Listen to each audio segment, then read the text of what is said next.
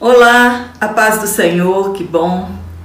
Graças a Deus estamos aqui hoje na lição de número 10 e para mim é um prazer muito grande estar aqui juntamente com você, cada irmão, cada irmã.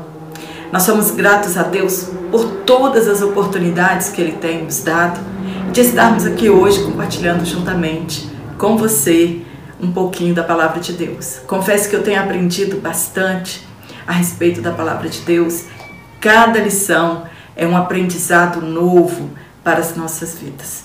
Para você que está aqui pela primeira vez, eu sou Jane Martins de Souza, eu sou professora, também superintendente de escola bíblica dominical. E eu sou grata a Deus por tudo isso e por você estar aqui, você que tem, você que se inscreveu no meu canal, tem compartilhado as minhas aulas, tem comentado aqui nas minhas aulas. Eu sou muito grata a Deus pelo seu envolvimento com o meu canal e é o seu envolvimento que tem feito o meu canal crescer e chegar ao alcance de outras pessoas, para que também outras pessoas possam aprender mais um pouco da palavra de Deus. Fica comigo até o final desta aula e juntos nós vamos aprender bastante. E nós podemos dizer então, ufa, chegamos aqui falando de 250 anos de história aproximadamente do Reino do Norte. Nós vamos fazer um rápido resumo de todos os reis do Reino do Norte, a partir de Jeroboão I até Oséias, o último rei do Reino do Norte, que foi, enfim, então, levado esta nação ao cativeiro. Na lição de número 10, hoje nós vamos falar sobre o cativeiro de Israel, o Reino do Norte. Está em 2 Reis, capítulo 17, versículo 1 a 14 também o capítulo, no versículo 17 até o versículo 20 e também o versículo 29. Mas leia todo o livro de Segundo Reis para que você possa entender. Nós vamos falar bastante né, nestes livros a história dos reis do sul e também do norte. Os reis que foram bons, os reis que foram reprovados por Deus, porque fizeram tudo o que Deus não aprova. E também aconselho você que leia o livro do profeta Amós e também do profeta Oséias, para que você fique mais inteirado a respeito deste livro, dessa lição que nós vamos tratar hoje. E confesso para os irmãos que é uma lição que nos aperta bastante, porque nós vamos ter que conhecer a história de todos os reis anteriores a exatamente o fatídico tempo, século, né, momento, ano em que essa nação foi levada ao cativeiro. O cativeiro de Israel e de Judá, nós sabemos que Israel foi levado cativo primeiro do que Judá, mas depois, logo alguns anos, eles também foram para o cativeiro. A diferença que tem dos dois cativeiros, nós vamos falar nas lições posteriores, é que uma nação voltou do cativeiro e a outra nação não voltou do cativeiro. Então, o cativeiro de Judá e de Israel é uma advertência para a igreja de hoje. Nós não seremos poupados se, se nós persistirmos no pecado, se nós persistirmos na idolatria e se nós persistirmos na apostasia. A nação de Israel, ela erradicou de vez a idolatria do seu meio depois do cativeiro.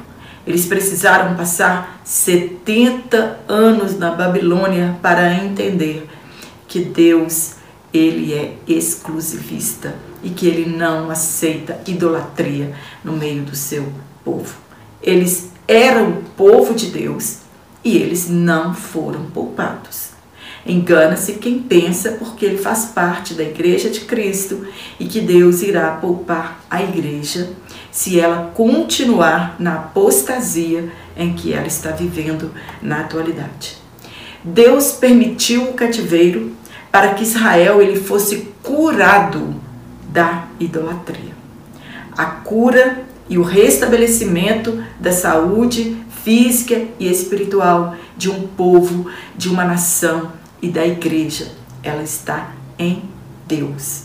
Não existe outra fonte para que o povo de Deus tenha saúde espiritual e para que ele seja curado da apostasia.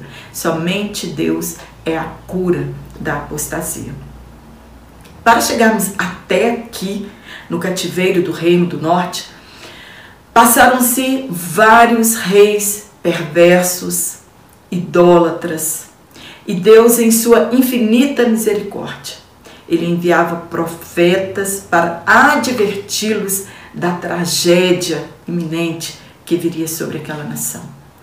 Foram avisados, porém eles não deram crédito e acreditavam que o socorro ele poderia vir de outro lugar que não fosse Deus. Então nós vamos começar. Jeú ele assume o trono, foi onde nós paramos, né? Em Jeú, ele assume o trono, cumpre os, os propósitos de Deus, eliminando toda a descendência de Acabe. Ele mata Jezabel, ele mata os profetas de Baal em uma emboscada no templo de Baal e assim ele eliminou a adoração de Baal, a Baal em Israel. Porém, ele não se afastou dos pecados de Jeroboão que fizera o povo pecar e ele continuou a adorar os bezerros de ouro em Dan e o outro bezerro em Betel. O que nós aprendemos com Jeú? Nós não, não adianta servir a Deus pela metade. Não adianta fazermos uma coisa que agrada a Deus, sendo que nós estamos fazendo outra coisa que não agrada a Deus.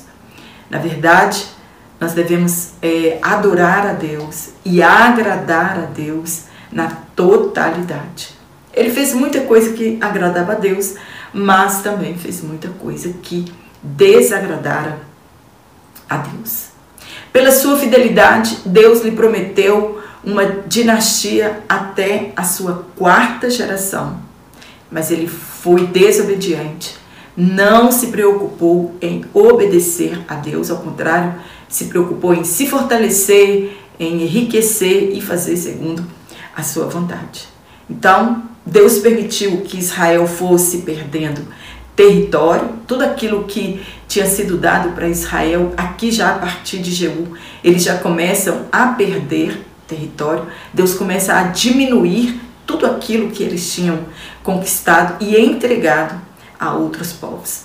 Jeú reinou por 28 anos ele foi condenado por Deus pelo massacre em Jezreel, porque ele matou quem ele não devia matar. Ele matou pessoas inocentes. E seu filho Jeoacás reinou em seu lugar.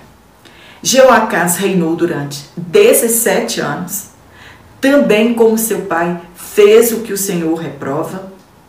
Ele foi oprimido por muito tempo pelo rei da Síria, Azael. Ele buscou o favor de Deus, olha como que Deus é longânimo e misericordioso. Ele buscou o favor de Deus e alcançou o favor de Deus. O Senhor então providenciou um libertador, talvez a Síria. Né? Nós não temos base para afirmar isso. E mesmo assim, ele continuou em seus pecados. O povo de Israel re raramente ou sempre, né, ele, quando eles buscavam o auxílio de Deus, era porque a situação estava caótica e eles não conseguiam resolver. E Deus demonstra a sua misericórdia quando o povo volta o seu coração para Deus, busca socorro da parte de Deus, alívio, Deus sempre tem bênção e libertação para dar seu povo, assim como ele deu aos reis do Reino do Norte. Ele morreu, foi sepultado e seu filho Jeoás o sucedeu. O seu filho reinou por 16 anos, continuou nos mesmos pecados de seu pai. Porém, antes da sua morte, ele buscou auxílio com o profeta Eliseu. O profeta Eliseu já estava doente. Ele foi até a casa do profeta Eliseu buscando socorro e resposta da parte de Deus. Eliseu então manda ele lançar as flechas no chão e ele começa a lançar as flechas. ele não lança todas as, as flechas né, que estavam no alforge, onde colocam-se as flechas, lançou apenas três flechas no chão e ele perdeu então a oportunidade de derrotar a Síria de uma vez. E ele venceu apenas por três vezes. Eliseu estava doente e morreu. Deus então levanta outros profetas para falar com o reino do norte. E morreu também Jeoás e seu filho Jeroboão, que é chamado Jeroboão II, reinou em seu lugar e reinou por 41 anos. Também fez tudo que, deu, que reprovava, né, que Deus reprovava, é, mas Deus usou ele para libertar o povo do sofrimento das mãos dos Amonitas, dos Moabitas e dos Arameus. Mesmo ele fazendo o que Deus reprova, quando eles buscavam auxílio da parte de Deus, Deus dava livramento para aquele rei. E não foi diferente aqui. Deus usou ele para que ele libertasse o povo do sofrimento em que eles estavam. E ele também foi muito bem no seu governo. Ele reconquistou Damasco, mas morreu. Nós estamos vendo que tudo passa em nossas vidas. Por isso que nós precisamos ser fiéis a Deus, porque chegará um dia que nós não estaremos mais aqui. E o que vai contar a partir de então é o quanto nós somos fiéis a Deus. Então Jeroboão morreu, seu filho Zacarias reinou em seu lugar, reinou por apenas seis meses e também fez tudo o que o Senhor reprova. Ele foi a última geração de Jeú. Então Salum, um dos homens de confiança do exército, olha como Deus muda a história, tira a dinastia de um povo, entrega para outro, naquele né? povo já estava longe de Deus, estavam entregue à sua própria sorte. Então Salum conspirou contra ele, o matou e reinou em seu lugar. E este Salum reinou por apenas um mês. Menahem o matou, né, outra conspiração, e reinou em seu lugar. Atacou uma cidade chamada Tífisa e rasgou ao meio todas as mulheres grávidas. Eram reis, homens da nação, do povo escolhido, mas eram tão perversos quanto os reis das outras nações. Ele reinou por dez anos, fez o que o Senhor reprova ele fez um acordo com o rei da Síria, Pul, quando este invadiu Samaria, e para obter o apoio deste rei da Síria e para que ele continuasse no trono, ele pagava-lhe tributos, né? deu a ele 35 toneladas de prata. Mas ele cobrou tudo isso do povo. O povo foi oprimido para pagar uma dívida que foi adquirida por ele. Morreu e seu filho Pecaías morre, reinou em seu lugar. Pecaías reinou por apenas dois anos e fez tudo o que o Senhor reprova. Houve uma conspiração contra ele, foi morto por um dos seus oficiais, chamado Peca, juntamente com 50 homens. Peca comandava aqueles 50 homens que faziam a guarda do rei. Peca reinou 20 anos. Fez tudo que o Senhor reprova durante o seu reinado. Então Tiglat-Pileser, que era o rei da Síria naquele tempo, conquistou uma boa parte do território de Israel, inclusive Gileade, a Galileia e Naphtali, e deportou o povo para a Síria. Foi a primeira leva do cativeiro do Reino do Norte. Então ele foi repovoou essas regiões com vassalos de outras nações. Por isso a Galileia é chamada de a Galileia dos gentios. Oséias então conspirou contra eles, contra Peca, né? E ele morreu. E Oséias esteve no trono por nove anos. Foi uma tragédia o governo deste último rei antes de serem levados cativos para a Síria. Ele também fez o que o Senhor reprova. Mas a Bíblia diz que ele não fez com os seus antecessores.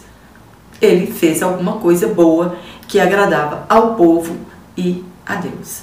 Mas ele foi atacado por Salmaneser, rei da Síria, e que descobriu que Oséias era um traidor.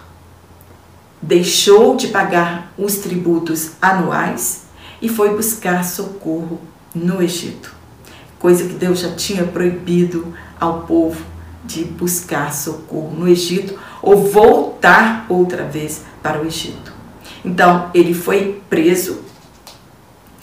O rei da Síria invadiu todo o país, marchou contra Samaria, a sitiou por três anos, porque Samaria era uma capital muito fortalecida, né? suas fronteiras, tudo que cercava os muros dela eram difícil de transpor, por isso o sítio demorava tanto tempo. Então, Samaria foi sitiada por três anos e ele então deportou os israelitas para a Síria. Foram levados para o exílio, então, definitivamente. Deus os tirou da sua presença, como havia advertido por meio dos seus profetas, Amós e Oséias. Foram deportados da sua terra, onde talvez nunca mais voltaram. É o que nós chamamos, nós conhecemos de as dez tribos perdidas de Israel. E isso foi em 722 antes de Cristo. A Síria na época era a maior potência mundial. E é sobre o porquê do exílio de Israel que nós falaremos hoje.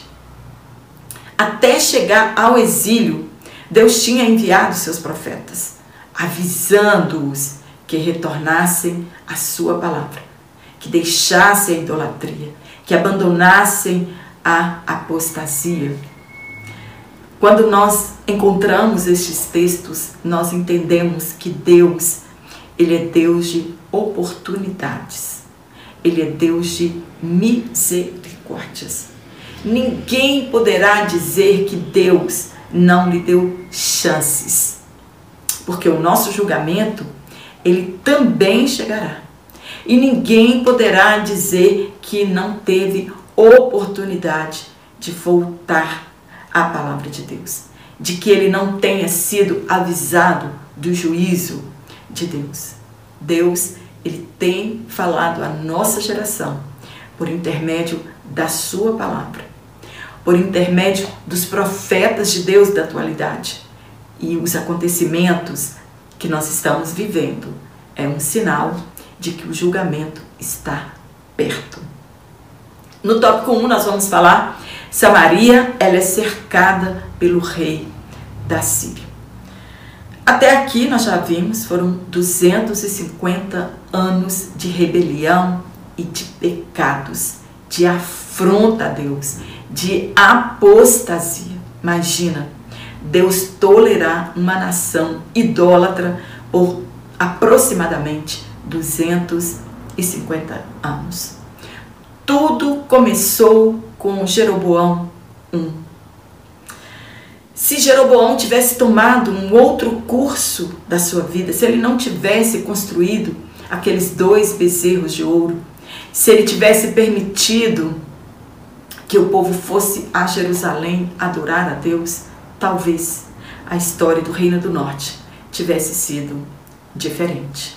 Foram anos de avisos, de misericórdia e longanimidade da parte de Deus.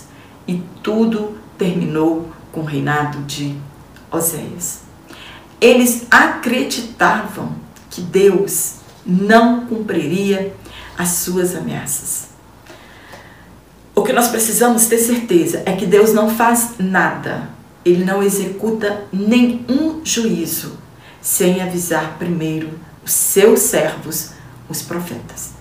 Deus, ele avisa tudo que está para acontecer, para que ninguém tenha desculpa de dizer que ele não foi avisado.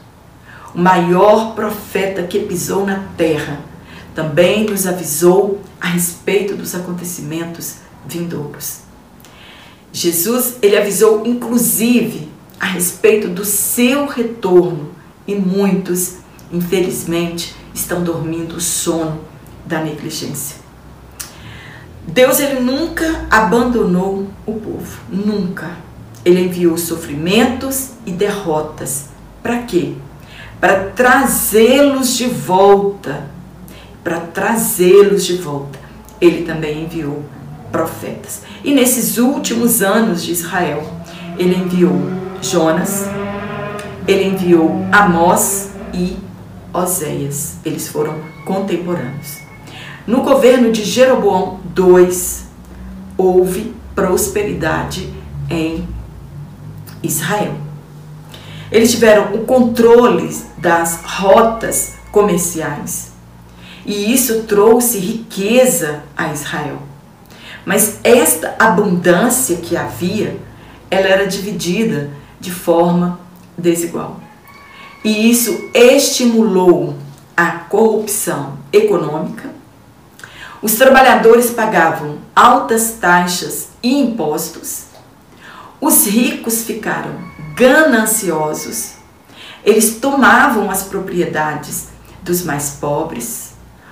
Ora, os forçavam a vender a si mesmos e suas famílias como escravos ou vender a sua propriedade. Ou eles tomavam posse dessas propriedades e eles se transformavam em latifundiários. A corrupção, ela estava tão generalizada que ela vinha dos grandes e também dos pequenos. É, o comentarista ele diz que talvez Amós tenha passeado pela cidade, pela capital e tenha visto né, o pecado do povo a, a balança é enganosa, eles pesando palha com trigo, tudo isso para oprimir ainda mais e tirar ganho pessoal às custas da pobreza dos outros. Eles usavam pesos e medidas injustas em seus negócios. O sistema judiciário fracassado e os juízes aceitavam propinas dos ricos. Essa história se parece tanto com a atualidade, porque o pecado ele só vem em tempos diferentes, com roupagem diferente, mas ele é o mesmo. Então a classe ficou assim dividida: os muitos ricos e os muito oprimidos. Eram essas duas classes que havia naquela época. Amós declarou os pecados deles, eles não deram a mínima, ao invés deles protegerem os mais pobres, eles os privavam de seus direitos. Pai e filho entravam a mesma moça, a mesma mulher, e profanavam então o nome de Deus. Eles não estavam importando mais em cumprir os mandamentos e a lei de Deus. Eles se preocupavam apenas com a sua cobiça, com a sua ganância, com o desejo de ter, de ficarem muito ricos e esqueciam-se que precisavam obedecer a palavra de Deus para que fossem prósperos de verdade. Deus, escreveu o profeta, Deus desprezava as festas deles. Eles se reuniam para fazer culto de adoração, se reuniam para fazer festas de adoração em nome de Deus, mas eles estavam longe de Deus. Então, Deus manda o profeta dizer: Eu desprezo as vossas festas. Eu desprezo as assembleias solenes de vocês. E estas festas e estas assembleias não davam nenhum prazer a Deus. E os advertiu que os levariam cativos. Devemos nos perguntar hoje se o Espírito Santo realmente está aprovando, se ele está recebendo a nossa adoração em nossas festividades, em nossos ajuntamentos, em nossas assembleias. Será que realmente tudo isso é para adoração a Deus? Ou é simplesmente uma religiosidade da nossa parte, assim como foi no Reino do Norte. Eles não aceitaram as profecias de Amós e o mandaram embora. Disseram a ele: vai para Judá.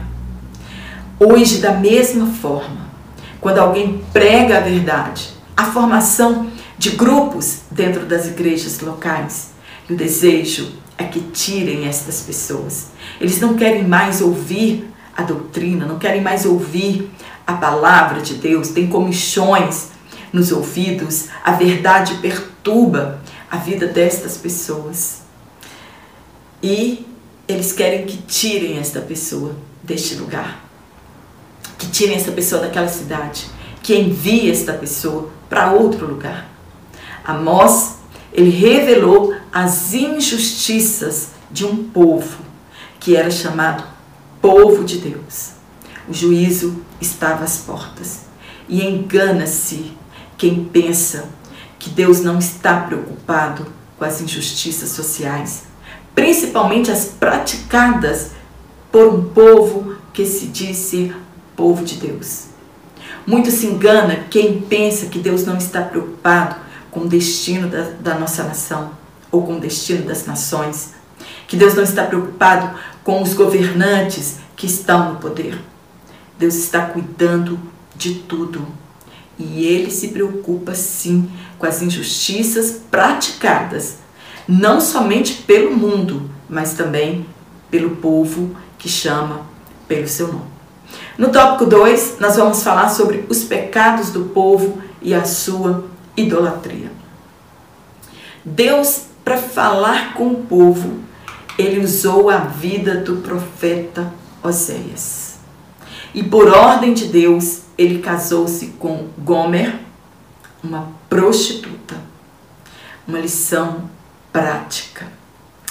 Hoje muitas pessoas querem ser profetas, mas profetas do oba-oba, profetas que ficam ricos, profetas que ficam milionários, profetas que extorquem as pessoas, né? mas profetas de verdade, que pagam com a sua própria vida quando Deus quer falar com um povo. Infelizmente, muitos de nós não queremos ser. E foi isso que aconteceu com o profeta Oséias. Prática. Né? Ele precisou colocar a sua vida em prática para que Deus falasse com aquela nação corrompida. Então ele casou-se com esta prostituta.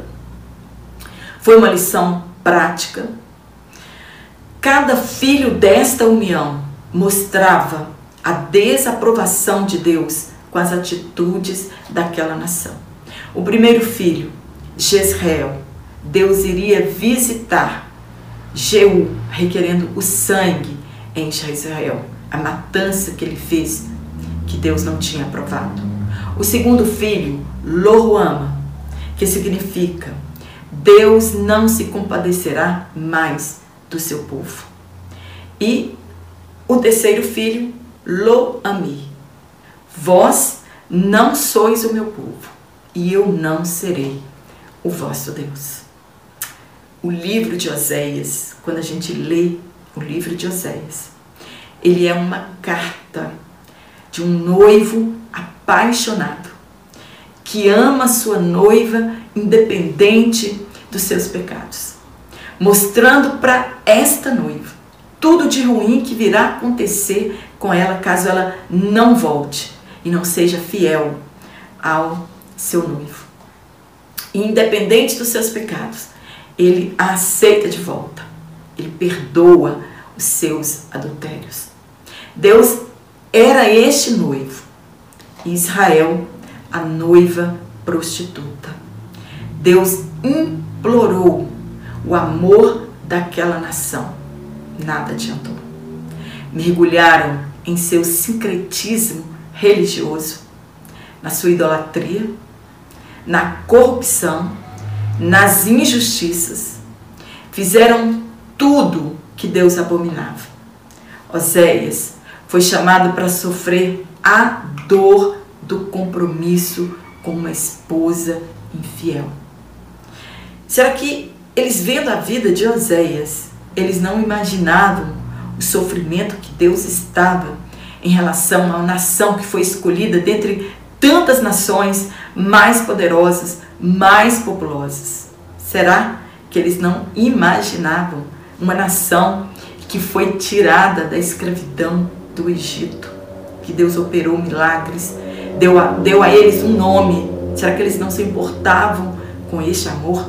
E hoje é a mesma coisa. Quantas pessoas estão desprezando o sacrifício que Jesus Cristo fez por nós na cruz do Calvário? Não valorizam. Não se importam de onde nós fomos tirados, do que Deus fez por nós, do que Cristo fez por nós. Pisamos neste amor tão maravilhoso de Jesus Cristo por nós. E assim foi a nação de Israel. Para quê? Para se deleitar com seus amantes, Egito e Assíria. Ao invés de buscarem socorro da parte de Deus, eles foram buscar socorro ao rei do Egito. Uma nação que Deus tinha proibido que esse povo voltasse a ela, muito menos pedir socorro. Esqueceram-se de Deus e esqueceram-se que foi Deus que tinha feito aquela ferida e somente Deus poderia curar. É Ele que abre a ferida, é Ele que sara. É Ele que tem poder de exaltar e é Ele que tem poder de abater. É Ele que tem poder de dar vida e é Ele que tem o poder de tirar a vida. Até isso aquela nação tinha esquecido. Não buscaram socorro de Deus. As religiões que Israel estava seguindo eram crendices que envolviam a natureza. O povo não se comoveu com os apelos e nem com a dor de Oséias. Jonas, Jonas era um profeta patriota. Era um profeta que profetizava coisas boas para o reino. Para ele, foi muito difícil quando ele foi enviado por Deus para Nínive para anunciar o juízo que viria sobre ela. Ele não queria, e nós já conhecemos o livro do profeta Jonas. Era a capital dos seus algozes, a Assíria. Mas Deus estava mostrando, por intermédio de Nínive, que uma nação pagã, quando ouviu e obedeceu a palavra de Deus, se converteram a Deus, enquanto que a nação de Israel rejeitavam os seus profetas. Deus se importa com as injustiças. Assim como ele importou naquela época, ele também se importa hoje. E isso também foi motivo para levar Israel ao cativeiro. Devemos fazer o que é certo. Devemos fazer o que é justo. A nossa vida cristã, ela deve estar alinhada com a nossa vida secular. Não existe duas vidas a minha vida religiosa e a minha vida secular. Elas têm que estar alinhadas no mesmo patamar. A situação lá era tão grave que os sacerdotes fizeram coluio com os governantes para extorquir o povo, tirar o dinheiro do povo.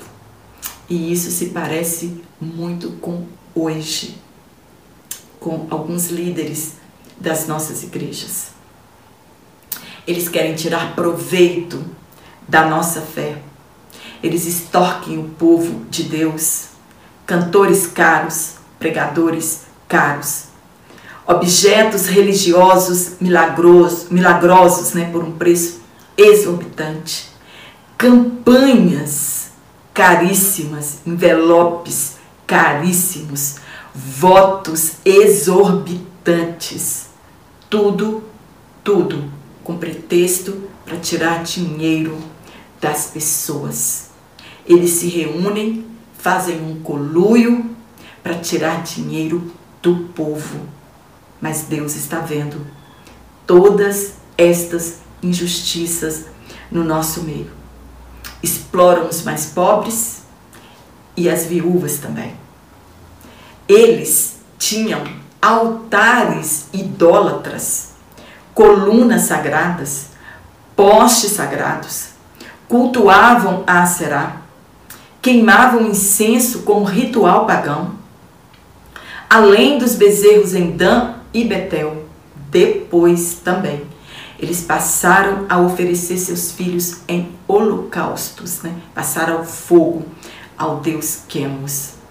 Muitos hoje estão testando a paciência de Deus, assim como foram os reis de Israel. Entre a graça de Deus e o juízo é apenas um pecado de distância. Então, nós estamos vivendo a graça de Deus, mas Ele não vai nos tolerar para sempre. O juízo de Deus virá e a graça ficará para trás. Muitas vezes, o pecador ele entra em um estado de falsa paz, porque o julgamento de Deus está demorando. E às vezes até nós que estamos de fora achamos que aquela vivida está, aquela pessoa está vivendo realmente uma paz verdadeira, que ela está pecando e nada vai acontecer com ela. É engano, é uma falsa paz. É o que nós podemos chamar de longanimidade de Deus. É o que nós podemos chamar de paciência de Deus. Mas o juízo virá. Ele não tarda. O juízo de Deus, como veio para Israel e Judá, ele também virá para a igreja de Jesus Cristo. Nós sabemos que Deus ele não se atrasa em seu julgamento. Ele não divide a sua glória. Ele é exclusivista. Nós devemos adorar apenas a ele. Deus ele não tolera nenhuma forma de idolatria. Eles esqueceram-se dos mandamentos, da, da lei que foi entregue por Moisés e se afastaram de Deus. Em muitas religiões hoje, a idolatria ela aparece, ela é escancarada, eles não escondem isso, né? Ela está abertamente para quem quiser ver. Mas hoje muitos cristãos acreditam que adoram somente a Deus, mas também são idólatras. Não se curvam diante de imagens, porém são cobiçosos, ligados ao materialismo, ao invés de confiarem em Deus somente. E acreditam que podem desfrutar de todas as bênçãos de Deus, da salvação e ao mesmo tempo participar das práticas imorais e ímpias do mundo. São crentes apenas dentro da igreja, lá fora tem uma vida ímpia igual ao mundo. Muitos, infelizmente, voltaram às práticas de que saíram quando se entregaram a Cristo e hoje voltaram tudo outra vez. E por não haver juízo de Deus, né, no ato disso, muitos estão vivendo uma falsa paz. Não se importam com isso, porque nada aparentemente está acontecendo desde que aderiram a esta prática. Israel aprendeu a duras penas a erradicar a idolatria do seu meio. Deus permitiu o cativeiro para aquela nação que foi diluída em meio a outras nações. Deus ele não tolera nem uma forma de idolatria. Tudo seria diferente se Israel não tivesse aderido à idolatria. Nós devemos ficar atentos, pois Deus não é protetor das nações. Deus não tem nação nenhuma em alta estima, desde que ela não esteja envolvida com a idolatria. Nós precisamos olhar para o cativeiro de Israel, de Judá. Se ele não poupou a Israel e a Judá, que era menina dos olhos dele, ele também não poupará a igreja se ela persistir na idolatria e se ela persistir no caminho que ela está andando. Eles não contentaram apenas com os deuses cananeus, mas eles também importaram deuses de outras nações. Muitos dizem hoje: onde estão os Elias? Onde estão os Eliseus? Onde estão os Amós, os Oséias, os Isaías daquele tempo? Se os profetas fossem como eles, será que nós os ouviríamos? Engano. Eles tiveram estes profetas e rejeitaram. Jesus disse a eles que eles tinham matado os profetas. Deus ele julgará a idolatria e a apostasia de hoje, porque não há cura para apostasia. E o que, que é que pode ser feito então? O que, que Deus pode fazer? Fazer o que ele fez com a nação de Israel. Começar tudo de novo com os crentes remanescentes. No terceiro e no último tópico, nós vamos falar sobre os estrangeiros ocupam Samaria.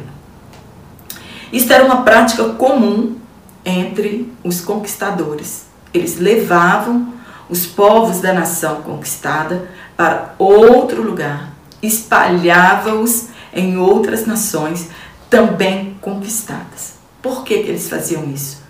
Para não correrem o risco deles se unirem outra vez, se fortificarem e rebelarem e reconquistarem outra vez a sua cidade ou o seu reino. O cativeiro ele foi em duas levas, nós já falamos, em 722 a.C., por Salmaneser, rei da Assíria, que era a maior potência mundial daquela época. Só eram deportados os melhores, os mais pobres, eles ficavam na terra conquistados, eles ficavam ali para cuidar da terra, né? Eles não serviam para muita coisa para as nações que os conquistaram. Então, este texto, ele descreve para nós a origem dos samaritanos. Aquela mistura dos povos a respeito da qual trata João no capítulo 4 e Atos no capítulo 8. No início, ali quando aqueles povos ficaram e eles foram deportados, e isso não foi de um ano para o outro, né, demorou muito tempo, não havia uma fé religiosa em Samaria. Cada um fazia o que bem entendia. Então Deus enviou leões para incutir temor no coração do povo. E para resolver este problema, eles foram até o rei e pediram para que fosse importado um sacerdote judeu que ensinasse aquele povo o caminho de Deus, para que eles adorassem a Jeová, mas que também eles podiam adorar os deuses nacionais. Esse foi o primeiro movimento ecumênico do Antigo Testamento. Todos os deuses colocados em um mesmo altar, inclusive Deus, o Criador de todas as coisas. Eles temiam a Deus, mas como o Senhor da terra. Mas adorar mesmo, eles adoravam e serviam os seus próprios deuses. Era uma formalidade, uma adoração vazia. De fato, eles não adoravam a Deus. Eles acreditavam que os deuses tinham jurisdição e, naquele caso ali, Deus era o Senhor de Samaria. O objetivo de incentivar o sincretismo religioso, o sincretismo é isso. Você pode adorar todos os deuses da mesma forma, não tem problema. É como hoje nós chamamos é, o Brasil de Estado laico. Aqui você pode adorar qualquer Deus, ser de qualquer religião, que não é crime algum. E muitas pessoas com isso é, vivem o sincretismo religioso. Adoram a Deus, creem em Deus como Todo-Poderoso, o Criador do céu e da terra, mas na verdade adoram os seus deuses regionais. Isso é o sincretismo religioso. Então, o objetivo de incentivar esse sincretismo religioso, né? Você pode adorar aqui quem você quiser. Eles não eram forçados a adorar um único Deus. Isso era para enfraquecer a adoração única e nacionalista, como Deus exigia exclusividade da nação israelita. Eles então trouxeram povos de todos os lugares, de Babel, de Cuta, de Ava, de Ramate, de Sefarvaim.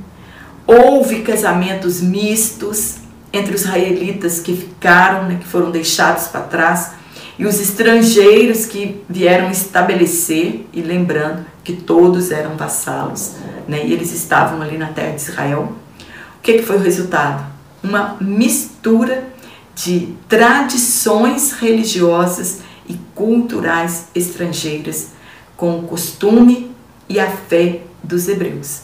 E isso tudo, essa mistura toda, resultou em um povo chamado de samaritanos. Esta é a origem dos samaritanos. Os judeus ortodoxos não reconheciam-os como povo de Deus e muito menos negociavam com eles. Mas no tempo de Jesus, muitos deles tinham deixado suas práticas idólatras, tinham deixado o paganismo de lado e voltado para a fé baseada no Pentateuco. Jesus derrubou o muro que os separava. Aquela mulher, ela não sabia que Jesus conversa com uma samaritana. Aquela mulher, ela não sabia ao certo onde adorar a Deus. Ela ainda estava em dúvida a respeito da verdadeira adoração e Jesus tira todas as suas dúvidas e se revela para ela o Messias tão esperado das nações. E ela não sabia se qual monte devia adorar, se era em Samaria ou se era em Jerusalém. A adoração, disse Jesus para ela. Ele disse: Olha, a salvação de fato, ela vem dos judeus, porque Jesus, ele era um judeu, ele tinha vindo né, dos judeus. Mas ele disse para ela: a adoração, ela agora migrou de lugar. Não era nos montes, mas a adoração seria em espírito e em verdade. E são estes tais que Deus procura. A adoração verdadeira, ela não é limitada aos templos, mas onde nós estivermos, nós somos adoradores. Em sinceridade, é esta forma como nós devemos adorar a Deus. Jesus ele quebrou paradigmas de religiosidade e de espiritualidade. A adoração e a religião, ela não se limita aos templos, mas a forma como expressamos a nossa adoração e a nossa religiosidade. Jesus falou com uma mulher samaritana. Jesus contou a parábola do bom samaritano, comportamento que divergiam dos judeus, que tinham uma adoração exterior e ela não era sincera. Nós devemos ter cuidado para nós também não cairmos no formalismo religioso, para que nós não podemos cair, né, para que nós não possamos cair também no sincretismo religioso, é, sejamos apóstatas né, nesta geração, para que nós também não tenhamos uma adoração externa e falsa, porque nós podemos ser rejeitados da mesma forma como foi o Reino do Norte. Amém?